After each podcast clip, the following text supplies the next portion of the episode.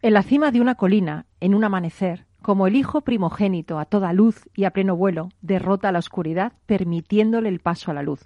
Cantaba Coldplay en Daylight. Antes de llamarse Coldplay, la banda barajó otros nombres como Pectorals o Starfish. Menos mal que se decidieron por el mejor nombre, porque los otros la verdad es que eran bastante deprimentes. Estás en Rock and Talent.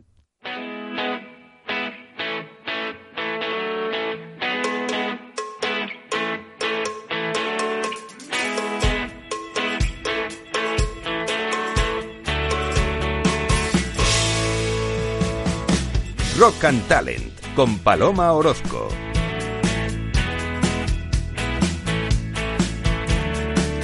Bienvenido, bienvenida a Rock and Talent, otro lunes más. Y ya que hemos empezado con este lunes veraniego con Coldplay, seguimos con ellos. ¿Sabes el origen del nombre de la canción Viva la vida de Coldplay? Pues está en un cuadro de la pintora Frida Kahlo.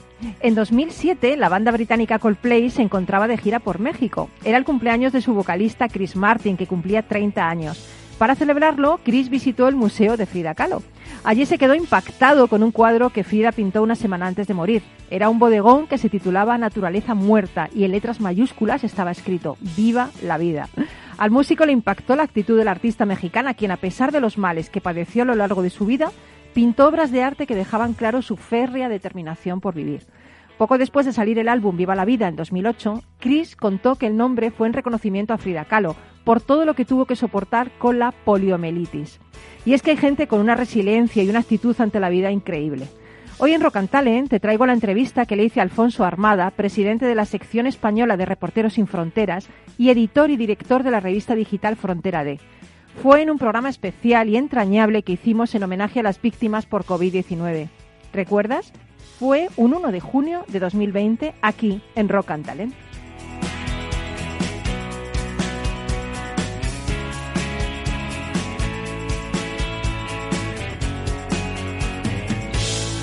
Rock and Talent, un programa para ti, para compartir, para sentir, con Paloma Orozco.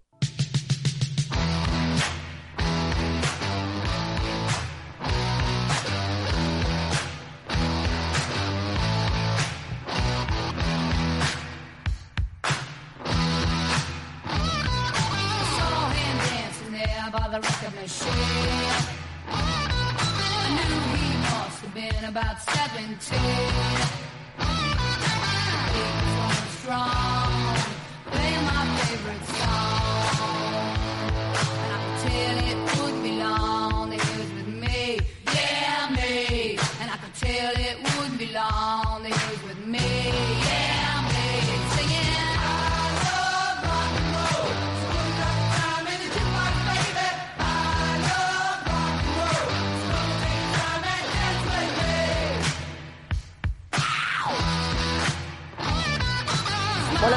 hemos empezado este particular homenaje que hacemos eh, y os preguntaréis, bueno, ¿qué canción, no? Bueno, pues esta canción que a mí particularmente me encanta, la canta Joan Jett y es, eh, bueno, eh, es una canción mítica de una persona, de Alan Merrill, bueno, que ha perdido la vida por coronavirus. Alan Merrill era líder de la banda Harrows y fue el primero occidental que consiguió el estatus de estrella del pop en Japón.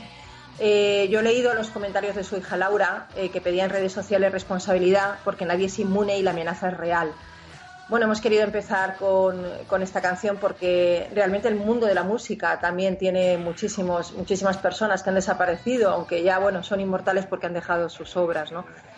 Bueno, y con esta canción damos la bienvenida a Alfonso Armada, que seguramente le tengo al otro lado de la línea de teléfono, ¿verdad, Alfonso? Hola, ¿cómo estás? ¿Qué tal? Buenos días. Bueno, decía que eres Buenos presidente eh, de la sección española de Reporteros sin Fronteras. Tú sabes eh, lo que es estar en primera línea de batalla cubriendo conflictos como el cerco de Sarajevo o el genocidio de Ruanda. Has sido corresponsal para África en el diario El País y corresponsal en Nueva York para el diario ABC donde informaste en 2001 de los atentados contra las Torres Gemelas. Además, eres escritor, dramaturgo, poeta y editor y director de una revista digital que yo recomiendo. Es una revista con un nivel y un. Bueno, es increíble, a mí me encanta los reportajes que se pueden leer, que se llama Frontera D. Eh, bueno, yo te quería preguntar, yo sé que has combatido con tus informaciones multitud de conflictos, catástrofes, pero ¿te imaginabas que algo como este ínfimo pero letal virus iba a llevarse a tantas personas? Bueno, me gustaría decir que sí, pero, pero no. Aunque es cierto que con Gervasio Sánchez cubrimos hace muchos años eh, un brote de ébola tremendo en Kitwit, en la República Democrática de Congo, algo de esta naturaleza, bueno, eh, lo hemos visto quizás en algunas películas de ciencia ficción, en que planteaban situaciones parecidas a esta, y de hecho creo que casi todas las referencias de la gente cuando habla de esta vida tan extraña que estamos viviendo, la remiten precisamente a películas de anticipación científica. Eh, esta sensación de estar eh, amenazados por algo invisible, impalpable, eh, que se lleva vidas por delante, sin saber muy bien cómo atajarlo. Aunque es verdad que hay montones de científicos trabajando para lograr una vacuna, pero si algo de esta naturaleza tan, tan insidiosa, tan, tan extraordinaria, que afecta además a todo el mundo a la misma vez, eh, creo que resulta difícil de imaginar. Y además, fíjate, como tú dices, afecta a todos a la misma vez, pero incluso en aquellos países eh, pues que no tienen el nivel, el, el nivel de desarrollo que tenemos aquí en España, está afectando más, porque a este virus hay que añadir el hambre, ¿no? Y todas estas personas que, que no tienen medios como para encarar esto como lo estamos haciendo nosotros, ¿no? También. Sí, sin embargo, hay algo bastante paradójico, que no sé si se trata de una especie de extraña justicia poética de este virus desalmado. Y es que en África, aunque había, está habiendo casos, pero a una escala menor que en Europa o que en América Latina. Y bueno, eh, hay varias hipótesis al respecto, eh, quizás eh, la juventud de la población africana. Porque es verdad que no ha habido casos de niños y jóvenes infectados, es la capa de la población que menos está sufriendo la pandemia. Y África es un continente rabiosamente joven y quizás paradójicamente, a pesar de estar sufriendo constantemente eh, tantas desgracias, en este sentido, eh, quizás su propia juventud, eh, esta especie como de vitalidad eh, africana, Sí. les está salvando a medias, aunque es difícil todavía trazar un mapa de, de la evolución del virus porque está creciendo paulatinamente en muchos países, también en algunos países africanos. Oye, tú eh, hace tiempo montaste tu, revista digital Frontera D eh, con unas secciones que a Google le cuesta entender, ¿no? Es lo que tú dices. Sí, la verdad es que es parte de las paradojas de esta, de esta página. Te agradezco mucho las palabras que nos has dedicado.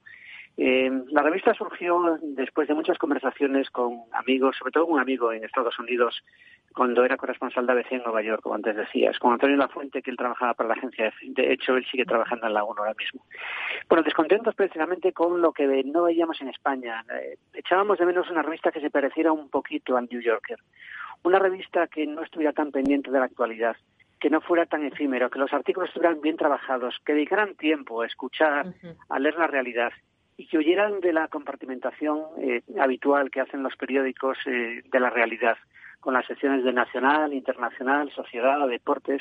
Queríamos buscar otra forma de contar las cosas. Y bueno, dentro de nuestras fantasías creamos esta revista que al final eh, se quedó a medio camino porque queríamos que fuera de papel y al final solo pudo ser en Internet, aunque hemos hecho eh, varias antologías, tres antologías hasta ahora de los textos publicados en estos diez años. Antología, por cierto, con J, somos así de pedantes, una especie de homenaje a Juan Ramón Jiménez en búsqueda de la palabra exacta y sobre todo la pasión de Juan Ramón Jiménez por las inmensas minorías.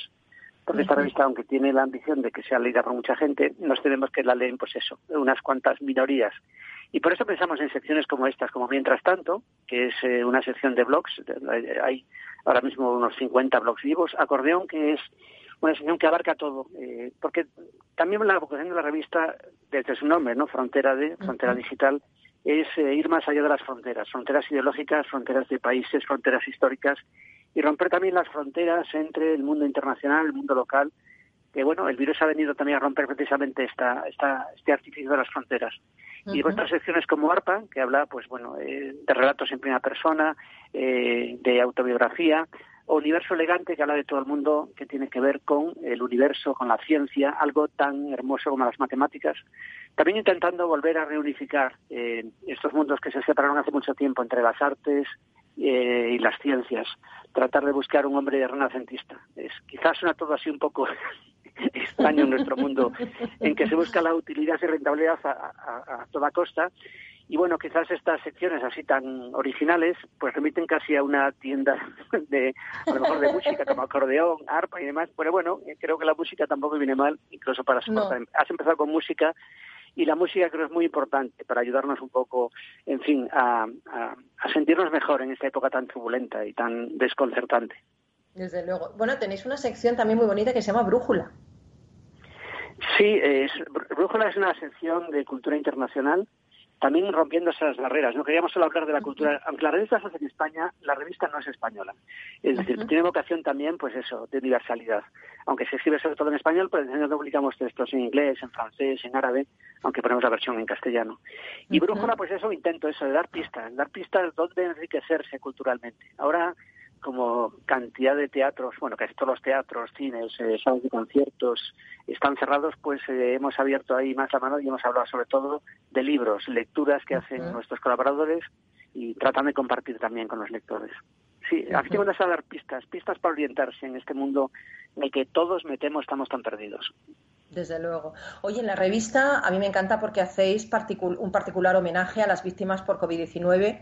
Es una sección que habéis llamado eh, La estrella vespertina, Memoria contra el coronavirus y habláis de la vida de personas, eh, bueno, un poquito más conocidas y, un poquito menos, ¿no? Eh, personas como Wilson German, que era, es el mayor, bueno, era el mayordomo de la Casa Blanca, que trabajó con 11 presidentes, José Antonio Fernández López, el médico que se contagió en el ambulatorio del pueblo donde pasaba consulta los enfermos por COVID, Antonia y Agustín, que fueron, es una historia entrañable de dos esposos que se fueron con diferencia de 10 días, ¿no?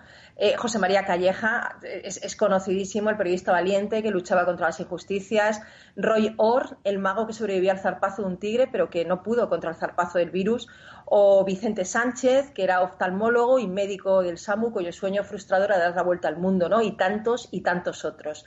¿Por qué esta sección? Porque es importante recordar, es importante que, esta gente que ha tenido esa vida eh, se le recuerde. Una de las, de las cosas que más eh, frustración y, malestar y pena eh, ha despertado el coronavirus es precisamente los muertos. Los muertos que yo tengo la sensación, eh, salvo las personas más cercanas que han sufrido la pérdida de seres queridos, eh, están pasando como sin pena y gloria. Eh, las propias circunstancias de la pandemia hacían que los entierros prácticamente fueran clandestinos, que los obituarios fueran inexistentes. Y se, y, se, han ido miles de personas sin un mínimo homenaje, sin un mínimo recuerdo y me parece una devastación espantosa. ¿no? Eh, muchos de ellos eran ancianos, además, vidas enteras, memorias enteras, muertos además en circunstancias muchas veces trágicas, terribles, en residencias de ancianos, y algunos llevaban muertos incluso días cuando fueron encontrados por la unidad militar de emergencia. Bueno, me parece eh, una gran tragedia contemporánea que estamos eh, contemplando a ver eh, sin demasiada compasión. Sin esa capacidad de sentir eh, piedad por los, por los que desaparecen. En estas circunstancias tan atroces, me parece como si se asumiera como una consecuencia ineludible, como una especie de daño colateral, ¿no? Eh, y me parece horroroso. Creo que esto, eh, por, nuestra parte, la forma de homenajear, de darles una cierta, en fin, una forma de despedirnos de estos, de estos muertos eh, en pleno olvido es reconocer su pequeña biografía. Y ahí por eso, por eso hemos introducido pues pequeños obituarios tanto de gente conocida como de desconocida. Todo el mundo tiene una biografía, todo, toda persona merece ser reconocida como tal porque mm. todos compartimos la misma dignidad humana. Y entonces por eso creamos esta, esta sección, La Estrella Vespertina, que además recoge el título de un poema de una poeta norteamericana, Louise Gluck, eh, que aplicó un libro que se llama Averno, publicado por Pretextos en España, y ahí encontré este poema, eh, que si me permites voy a leer, pues bueno, un, un pequeño fragmento del libro precisamente donde habla de la estrella vespertina. Dice, en el cielo vespertino la primera estrella se hacía más y más brillante a medida que la Tierra se iba oscureciendo, hasta que ya no pudo oscurecerse más, y la luz, que era la luz de la muerte, parecía devolver a la Tierra su poder de consolar. Bueno, pues este poema abre un poco este, este obituario, esta relación. Eh, aquí hemos reunido eh, hasta ahora unas, unas 40 biografías, algunas elaboradas por miembros de la redacción de Frontera D, pero muchas de amigos, periodistas, eh, por ejemplo, Manuel Javois, por ejemplo, Laura Ferrero, por ejemplo, eh, Jordi Évole, eh, Ramón Mairata, bueno, un montón de amigos que escriben en diferentes medios. Eh, cada vez que veía un obituario que me conmovía, fuera en ABC, en La Vanguardia, Plácido García Planas, también un, amigo periodista de La Vanguardia, cuando veo y cuando veo, cada vez que veo un buen obituario, una buena historia en algún periódico, pues bueno, les pido permiso al director o a la directora y, al, propio periodista que la ha elaborado y la, vertemos en, en Frontera de creo que es una forma de, devolverle esa mínima dignidad eh, de vidas perdidas eh, sin ningún reconocimiento, sin ninguna memoria. Me parece una gran tragedia contemporánea eh, y de gente que se está yendo de puntillas sin reconocimiento. Mm. Me parece que tenemos que reflexionar sobre lo que esto significa. Sí. Creo que además, Además- la forma en que los políticos en España, eh, de todas las, de todos los bandos, eh, porque aquí lamentablemente se están comportando casi como bandos, no como no como Sí. litigantes políticos, no como, eh, en fin, eh, no como, eh, como si fueran enemigos de una especie de, de batalla dialéctica que a veces tiene un nivel francamente barrio bajero, ¿no? Que creo que introducen un grado de desolación y de desesperanza muy grande cada vez que asistimos a estos rifirrafes en el Parlamento. Creo que eh, hostigarse con los muertos es una, una auténtica mezquindad, eh, una desvergüenza. Y me parece que no reconocer a los muertos es, eh, dice muy poco de esta sociedad. Creo que merecen, en fin, lo mínimo por lo menos. Y me parece también increíble que no estemos contando bien a los muertos. En esta sociedad en que utilizamos todos los datos para todo, que la Big Data parece la gran herramienta comercial y de control social de los estados, no seamos capaces ni siquiera de contar a los muertos del coronavirus. Me parece inconcebible. Sí, que además solo sean un número y encima ni siquiera sepamos cuál. O sea, es que es, es tremendo. Yo comparto eso contigo. Y has dicho una cosa que a mí me gustó mucho, el tema de la piedad, ¿no? Yo diría la piedad y la empatía, ¿no? El, ponerte en, la piel de otra persona que ha perdido a su madre, a su padre, a su hermano, a su hijo, que está sufriendo eso, ¿no? Quizá la piedad y la, y la empatía, pues tampoco los políticos lo estamos viendo mucho, ¿no? Eh, de todas estas historias eh, que has recopilado, y creo que es un trabajo muy bueno, además yo las he leído y están tratadas con mucho respeto, son vidas que están tratadas con mucho cariño y desde ahí está están escritas, ¿no? ¿Cuál es la que más te ha, te ha- no se te ha parecido más entrañable? Porque yo he leído Bueno, todas la y la verdad verdad es que todas me, parece, me parecen vidas con, con muchísimas semillas, ¿sabes?, que dejan detrás, pero, pero a ti, ¿cuál es la que te ha parecido más entrañable para traerla aquí? Bueno, ahí hay uno de los artículos eh, quizá más eh, políticamente más, eh, más agudos eh, y con más eh, carga de filosófica y política, que es el que, el que escribió un grandísimo escritor y periodista, Gregorio Morán, eh, que ha tenido muchas vicisitudes precisamente por su incapacidad de, de callarse la boca, no por decir siempre lo que piensa. Y él publicó en Vox Populi eh, un homenaje a cuatro amigos desaparecidos. Los cuatro en este caso son gente conocida, son Enrique Mújica, el escritor chileno Luis Sepúlveda, el escritor español Antonio Ferrés y la ensayista y profesora Iris Zavala. Eh, habla él de la hermandad de los amigos muertos. Bueno, eh, creo que este artículo resume parte de lo que, lo que pretendíamos y pretendemos precisamente con este homenaje, ¿no? Por, por la forma en que está escrita esta- estas cuatro estas cuatro historias de cuatro amigos que han sido eh, que han, han sido borrados del mapa precisamente por el coronavirus y la forma en que Gregorio Morán, mira, te leo si quieres el principio, nos Sí, faltan los sí, detalles, sí, sí. solo sabemos que se han ido muriendo entre el silencio y el miedo, de un día para otro. Gente mayor, con achaques, y que se fueron dejando apenas una estela a modo de recordatorio. En una época fueron amigos muy queridos, pero la vejez se distingue por la querencia al aislamiento, un tiempo en que cada cual ha de soportar lo suyo y se está más allá, más por la labor de contar historias que de escucharlas. Bueno, eh, la verdad que, que la compasión ha sido Mm. una cuestión que en Fronterade nos ha preocupado mucho. De hecho, el año pasado cumplimos 10 años y de- Ujú. dedicamos prácticamente todo el año a la compasión. Y celebramos incluso un acto en la sala réplica de Madrid, eh, un- una jornada entera dedicada a hablar sobre la compasión. Y en ese, en ese acto presentamos la reedición de un libro que, bueno, voy a aprovechar aquí para hacer una pequeña publicidad porque es un gran libro. Se llama La compasión, apología de una virtud bajo sospecha. Escrita por. Aurelio Arteta, que es un profesor de ética de la Universidad del País Vasco, que estuvo amenazado por ETA. Yo le conocí en Nueva York cuando se fue allí con su mujer para respirar un poco eh, la, la presión ambiental que sufría en la universidad en el País Vasco.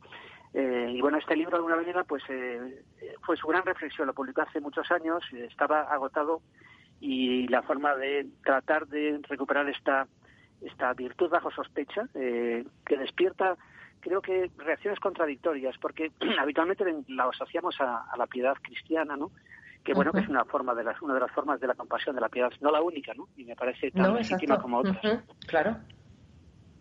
Oye, me parece pues... además que sí, me parece es una de las grandes tareas del periodismo, ¿no? Cuando se plantea un poco para qué sirve el periodismo, bueno, pues creo que en gran medida para tratar de explicarnos lo que ocurre, ¿no? Y sobre todo para ayudarnos a entender al otro, ¿no? A ponernos en el lugar del otro y escuchar. Creo que uno de los problemas también que tiene la prensa española es precisamente que es muy estridente, que opina mucho eh, y presta poca atención a los hechos. Mezcla- mezclamos demasiada opinión eh, con información y creo que esto al final hace un flaco favor a la verdad. Darle al ciudadano elementos de juicio para que él al final actúe políticamente y, y obre en consecuencia. Y decida, porque a veces, ¿verdad?, inducen a, a decidir cuando no, te, no eres libre para decidir.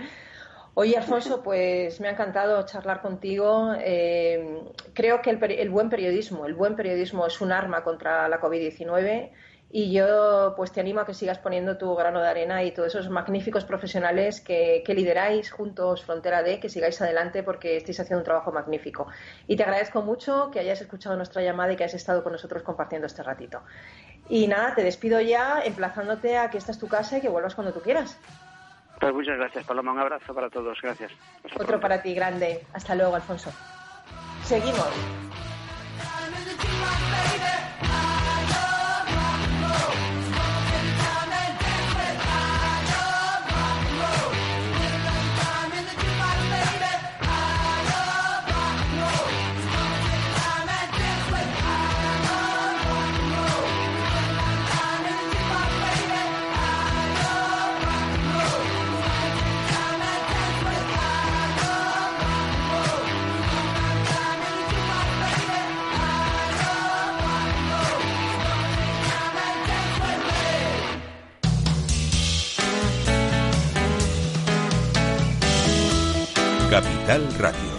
Música y Mercados.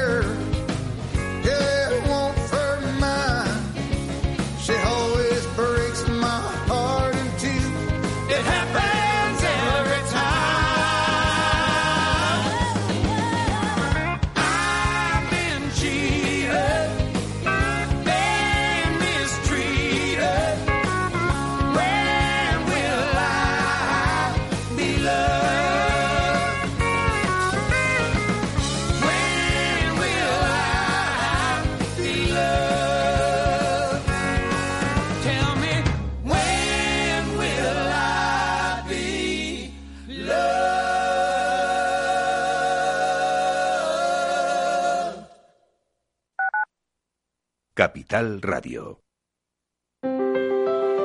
Si te gusta la cocina gallega de siempre, en el Mesón Gallego 1 y el Mesón Gallego 2 encontrarás los mejores pescados y mariscos de las costas junto a recetas de la Galicia interior, además de las carnes de Sanabria y los mejores embutidos de Zamora y nuestra terraza. Te esperamos en la calle Muller 35, teléfono 91 579 3623 y en la Plaza de la Remonta 13, teléfono 91 579 0769. Una recomendación del programa gastronómico Mesa y Descanso. Gráficas Naciones. Más de 50 años de experiencia en el sector de las artes gráficas. Apostamos por la última tecnología tanto en impresión offset como en digital y gran formato. Realizamos todo tipo de impresión. Tarjetas de visita, folletos, libros, vinilos, decoración y montaje de stands. Más información en el 91 629 2145 o en gráficasnaciones.es.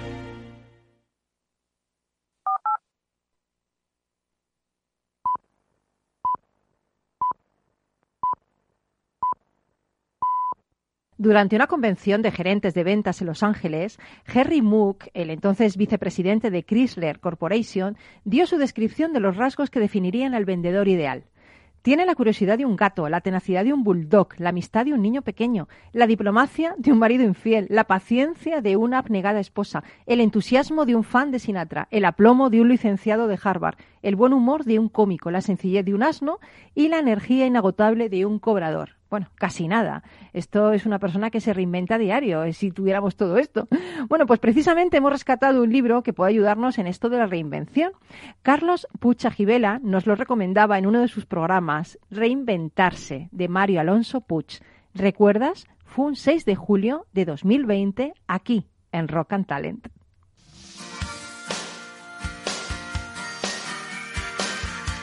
Rock and Talent. Capital Radio.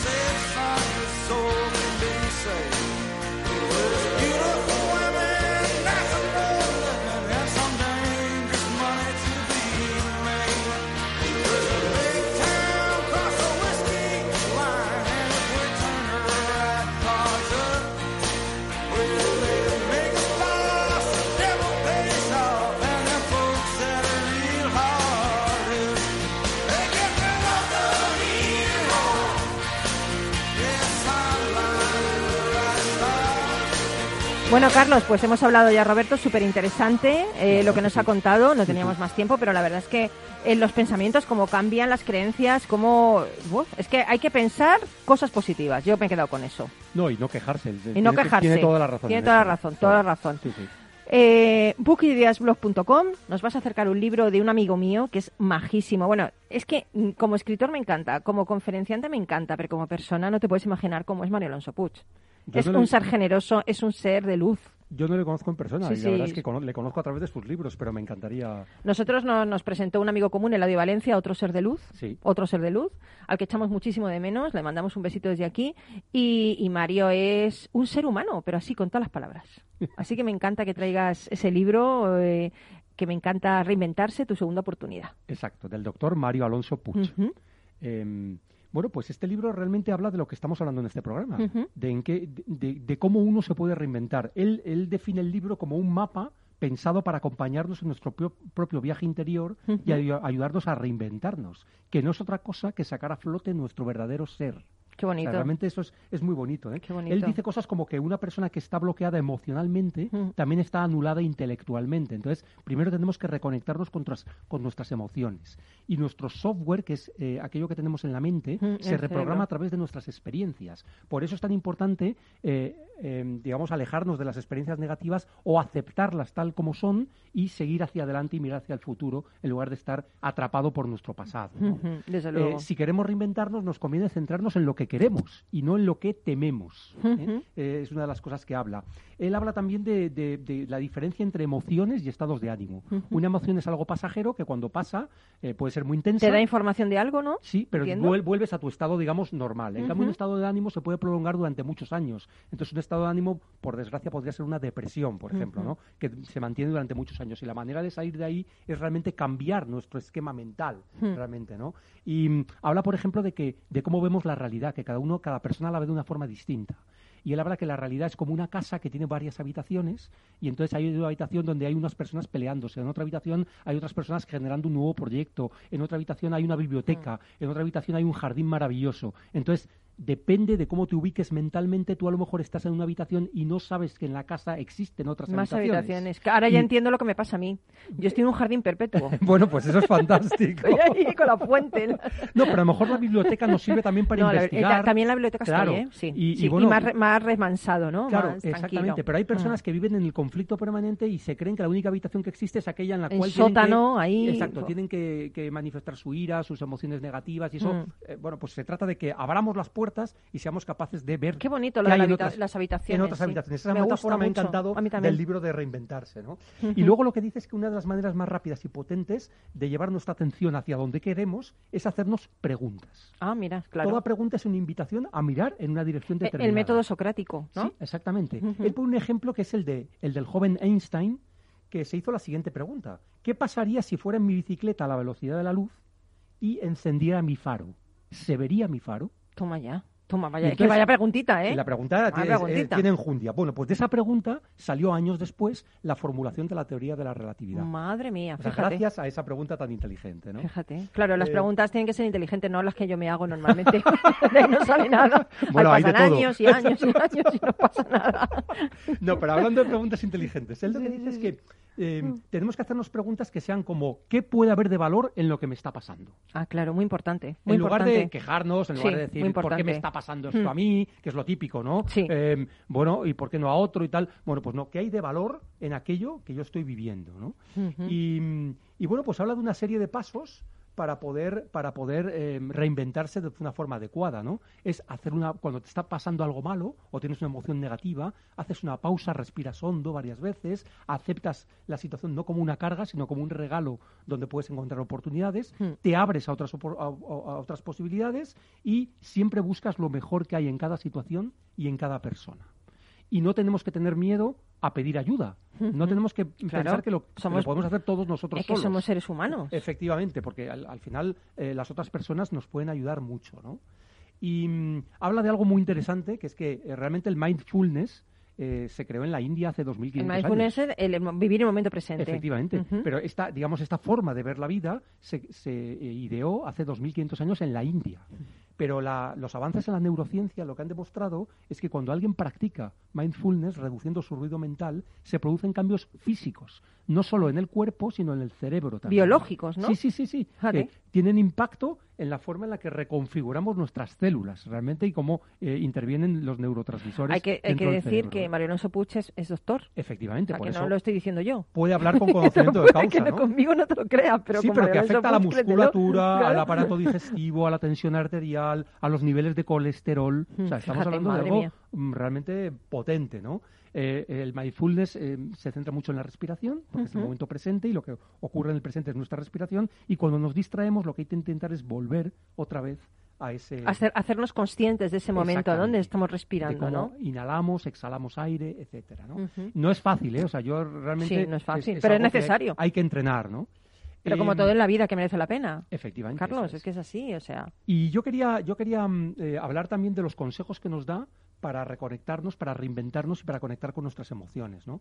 Eh, él habla de que si nosotros nos sentimos tristes, lo que tenemos que hacer es una postura, digamos, de, de firmeza de, er- y de, De abrirse, ¿no? De abrirse. abrir el pecho, efectivamente, y de ir erguidos y no encorvados como si, ah, bueno, como pero si esto, el mundo... mira, los, los gorilas, por ejemplo, en las selvas se abren cuando Sí, quieren ser más es, poderosos, las es, cobras, los pavos reales, o sea, esto O sea, tiene que su- forcemos el gesto para poder cambiar nuestro estado de ánimo. Y nuestra biología, cambiar- ¿no? Porque si te abres, puedes generar otras sustancias químicas que te es. ayudan a ser más poderoso, ¿no? Así. Qué interesante. Luego habla de dormir, que es necesario, al menos siete horas diarias. Yo la verdad es que no lo cumplo muchas veces, Yo por sí, desgracia. yo más. Pero, pero es cierto que es necesario y, Yo de 8 a 9. y te sientes mejor, ¿eh? Cuando, efectivamente. ¿eh? Ya te digo. Evidentemente hacer ejercicio físico, esto es básico. También, también. es básico. El mindfulness, si lo podemos practicar 10 minutos dos veces al día, es lo ideal. Em, luego, valorar siempre lo que nos está sucediendo como una oportunidad para nuestro crecimiento. Mm. Como un regalo, me ha gustado cuando has dicho lo del Sí, regalo. Un regalo, efectivamente. ¿eh? Y luego no perder el tiempo con preguntas de por qué me siento tan mal, qué puedo hacer para sentirme mejor. No, eso no está bien. ¿eh? Es qué hay de estupendo en lo que me está pasando. ¿Qué es lo extraordinario que voy a descubrir hoy? Pero fíjate, yo siempre he pensado que una situación tiene dos partes, una negativa y otra positiva. Pues, Así jolín, es. por el mismo precio, Así es. concéntrate en la positiva, ¿no? Así es. Por el mismo Así precio es. te vas hacia el lado positivo del tema, ¿no? Totalmente. La verdad es que el libro es inspirador. ¿eh? Em, eh, realmente, cuando nos dejamos de identificar plenamente con nuestra mente, con nuestros pensamientos, juicios y valoraciones, comprendemos que somos más, que Claro. somos algo mucho más. Eh, cada persona lleva un tesoro escondido dentro y tenemos que... Es que, ¿sabes qué pasa? Que, que yo pienso que somos nuestro mayor eh, enemigo, Sí. pero también nuestro mayor amigo y nuestro mayor Claro. apoyo, ¿no? Entonces vamos a liberarnos de, de toda esa carga que lo único que hace es que, que no nos hace ser felices, ¿no? Entonces vamos a intentar tener esa, esa positividad en la vida porque es que es necesario, no es opcional, porque si no eres un pobre amargado de la vida, ¿no? Totalmente. ¿eh? en fin, digo yo, por otro lado. Yo lo que animo a las personas es que lean el libro y que practiquen algunas de Claro, las cosas que nos cuenta para ver qué efecto producen en ellos, porque se trata de experimentar y, y ver que realmente esto funciona, ¿no? Y ¿Tú has, es lo- ¿Tú has hecho alguna cosa de las que Sí, dice sí. María Alonso Puig? Yo lo de las preguntas lo hago, lo de las quejas también. Eh, el dormir ya he dicho que no, el ejercicio físico sí, la postura también. Por ejemplo, cuando doy una clase, doy una conferencia, lo que hago son ejercicios de respiración y una postura de dominio, o sea, de, de realmente escenario. creer en mí mismo, es decir, aquí estoy. Aquí estoy, Pero no, no en plan sí. orgullo, sino en Sí, plan sí, de... sí, humilde de- de- efectivamente, eso es, exactamente, muy eso bien, es. Muy y bien. funciona, ¿eh? Funciona muy bien. ¿Alguna frase que te haya gustado del libro? ¿O nos, recom- o, nos eh, o acabamos ya con el, con el recordatorio del título? Lo que tú quieras. Bueno, realmente em, lo, que, lo, que, lo que él dice es que el Pero mira el lenguaje- micrófono ahí, mejor. el lenguaje es insuficiente para transmitir la experiencia de, de- de lo que realmente somos. Em, podemos tratar de explicarla, pero realmente lo interesante es cómo la sentimos, cómo sentimos esas experiencias. Genial. Oye, cuando has dicho sentimos esta experiencia, has dado un golpe en la mesa, ¿te lo has creído? Hombre, claro, es que es importante creérselo. ¿eh? te digo, ha sido- se ha movido hasta la mesa aquí en el estudio. Bueno, pues, ¿cómo se llama el libro? El libro se llama ¿Reinventarse? De- del doctor Mario Alonso Puig. Vale, muy recomendable. Bueno, Carlos, pues hemos llegado casi casi al final. Todavía nos queda un poquito, una reflexión que he traído para ti, para la gente que nos está escuchando, muy inspiradora. Y nada, estamos a muy poquito de irnos, pero todavía estate con nosotros hasta el final, por favor. En Capital Radio, Rock and Talent, con Paloma Orozco. Ya sabes que en el programa también contamos con la participación de un experto en mitología, César Espinel. Pues en uno de nuestros programas nos habló de Prometeo. Bueno, de Prometeo y de su hermano Epimeteo. Y la verdad es que nos echamos unas risas a costa de estos dos hermanitos. Seguro que conoces las empresas Unicornio. Pues yo ya me he pasado la empresa Prometeo. ¿Recuerdas? Fue un 24 de febrero de 2020 aquí, en Rock and Talent.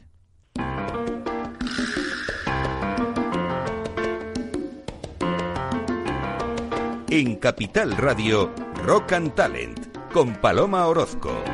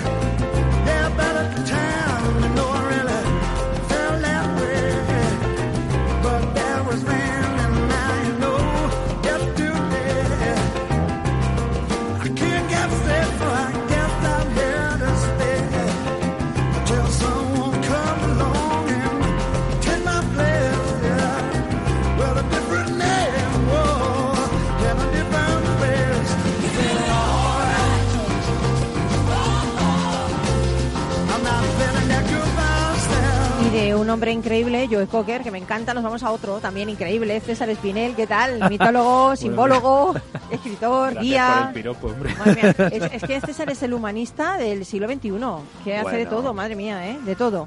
Eh, incluso hablar de Prometeo, que me lo has prometido. Sí, te he prometido que hablaríamos de Prometeo. Madre mía. A mí me Prometeo. encanta, ¿eh? Prometeo, por otro lado. Qué personaje. Sí. Es, es difícil describirle. Fíjate, es el, es- está considerado el protector de la humanidad. Ahí es nada. Tanto que Mm. hablábamos ahora fuera de micro, ¿no? Sí. De, la, de la necesidad de la unión de las personas y demás. Pues nuestro santo patrón común, según los griegos, era, era Prometeo. Y además qué bonito que vayamos a hablar de él hoy con nuestros compañeros de Consentio, que se lo comentabas antes, ¿no? Que, qué curioso que hayáis diseñado esta plataforma en, en- que la hayáis ideado en 2017 cuando ahora ha estallado todo, porque precisamente el nombre de Prometeo significa el que ve antes, el que previene. Para que veáis, para que veáis. Entonces os viene, vamos, como anillo al dedo. Es gracioso porque Prometeo tiene algunos hermanos entre los cuales se cuenta Epimeteo, que es justo lo contrario. Es el pobre que le pilla todo tarde, que Oye, no se de- entera de las cosas. ¿De ahí y viene que- epítome? No. Ah, no, vale. no, no. Es eh, como Prometeo y Epimeteo. Ah, epimeteo. de ver, de mirar, de percibir. Antes, pro, o después, epi. O sea, que el otro nada. se El otro más. es el que se entera cuando ya todo Como el mundo se ha enterado vamos, y es el último, efectivamente. Entonces, es el que ve después lo que va a llevar luego a Pandora y a, y a todo ello. Luego, además, Prometeo es el padre de Deucalión, que es el ser humano que se salva del diluvio universal de la mitología griega. O sea, es el único que sobrevive. Noé. Como Noé, es el Noé griego. Y, a- claro, eh, Deucalión va a tener un hijo que va a ser Helén, que es el fundador de la Hélade y, por lo tanto, padre de todos los helenos, es decir, de los griegos modernos. Entonces, nos estamos remontando a gente muy Sí, sí, importante sí, y muy bien valorada por los griegos. Fíjate hasta qué punto que hemos dicho que se le considera el santo, el, bueno, el santo protector, el patrón de la humanidad y de la civilización. ¿Mm?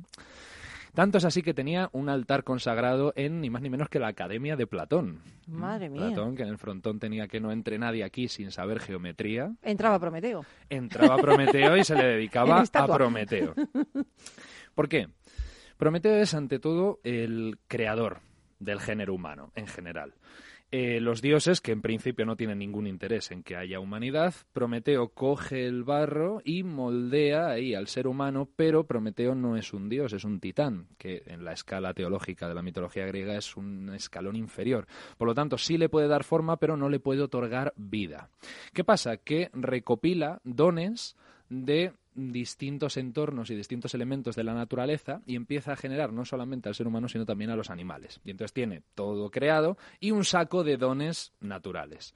¿Qué pasa? Que Epimeteo, su hermano, que estaba un poquito aburrido por allí, le dice, oye, eh, Prometeo, ¿me dejas a mí Uy, uy, repartir uy, los dones? Aquí Prometeo no estuvo muy fino, o a lo mejor sí, pero le dio pena el hermanito y le dijo, bueno, venga, vale. Y entonces ¿no? Epimeteo se emocionó y empezó a repartir los dones con tanto ímpetu que se los dio todos a los animales y se quedó el ser humano completamente desnudo y completamente ajeno e ignorante de todas las cosas de la vida. Entonces, claro, no había más, no había más, así que Prometeo tiene que recurrir a la ayuda de la diosa Atenea, la diosa de las artes, de las ciencias, del intelecto, de todo. Y entonces Atenea se apiada de Prometeo y le concede al hombre la psique, es decir, el alma, el, el- el- el ánimo vital, y el nous, que es la inteligencia, el intelecto.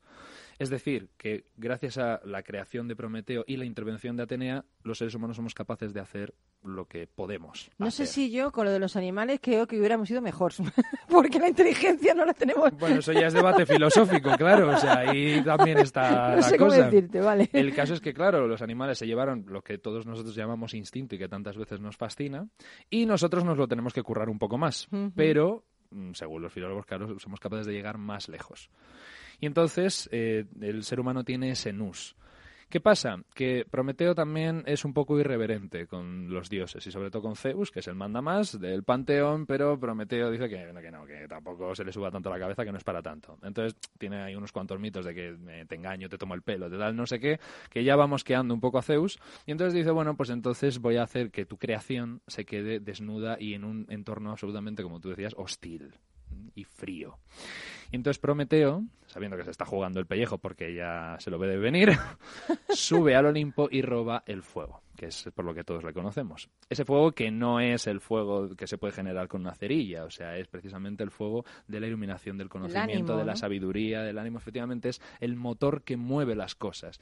Eh, en- en la propia mitología se habla de un eros primigenio que es precisamente ese fuego, es lo que genera la voluntad para conseguir nuestros objetivos. Entonces, ese es el fuego que roba Prometeo y que comparte con los seres humanos y que será posteriormente castigado por ello. Zeus le encadenará a las montañas del Cáucaso en Rusia para que además pase fresco también el águila que le, que le devorará el hígado, pero sí es interesante esta figura de Prometeo como esta persona que es completamente el padre de la humanidad, que venera tantísimo a su propia creación, que la cuida, que la protege y que está dispuesto a sacrificarse hasta ese punto de estar condenado eternamente a entregar su hígado a que se lo devore un águila por el beneficio de los débiles, de los indefensos, de aquellos O sea, que no qui- quiero muchas empresas Prometeo. Quiero muchas empresas Prometeo, muchas No. startups. ¿Ellos son es una startup Prometeo? Absolutamente. sí, Qué sí. guay. Yo voy a Además, decir eso, en vez de unicornios, yo ya quiero Prometeos. En vez de empresas unicornios, quiero empresas Prometeos.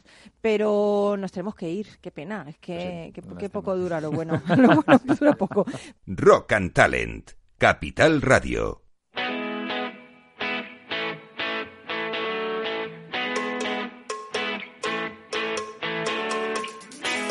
Nosotros, que pensamos que todo es posible, hemos aprendido a perder solo a veces. Pues yo te recomendaría que aprendieras a perder. Quien tiene suerte de cometer errores, de equivocarse, de fracasar, es porque tiene suerte de corregir el rumbo. Las cosas no pasan por un por qué, pasan por un para qué. Elegir, decidir y crear es una bendición, quizá la más grande que se nos haya dado. Gracias a esto somos libres y la libertad es un don maravilloso. Antes de despedirnos, te dejo una frase de Oso, filósofo y maestro espiritual hindú. Se requiere coraje, coraje para ser uno mismo y coraje para meterse dentro de uno mismo. No conozco coraje más grande que ese. Bueno, pues nosotros nos vamos, volveremos el próximo lunes si tú quieres, te seguiremos acompañando, estés donde estés este verano. Te damos un abrazo enorme, playero, veraniego, montañero, de todos lo que hacemos Rock and Talent. Nos volveremos a encontrar y volveremos con más personas, más inspiración y más música. Pero mientras tanto, sé feliz, muy feliz y disfruta del verano. Un besito, chao.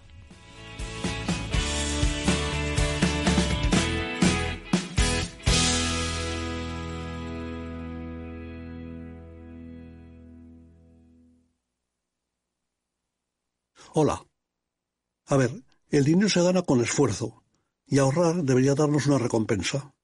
Sin embargo, siempre vemos que nuestro dinero crece poco y eso hace que nos vengamos un poco abajo. Lógico. Lo normal es que veamos crecer nuestro dinero. Por eso me gusta Finanbest, porque me ofrece los mejores fondos de inversión del mundo al alcance de todos, con total transparencia y sin comisiones indebidas. Y con eso la rentabilidad de mi dinero será mayor, o sea, lo normal. Entra en finanbest.com y descubre que lo normal es extraordinario. Lo normal es Finanbest. Ya no estamos en la era de la información, estamos en la era de la gestión de los datos y de la inteligencia artificial.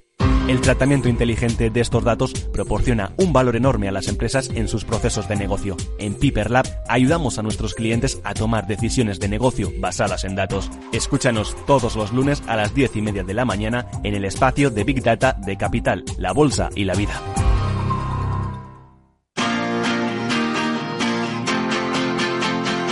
Capital Radio. Música y mercados.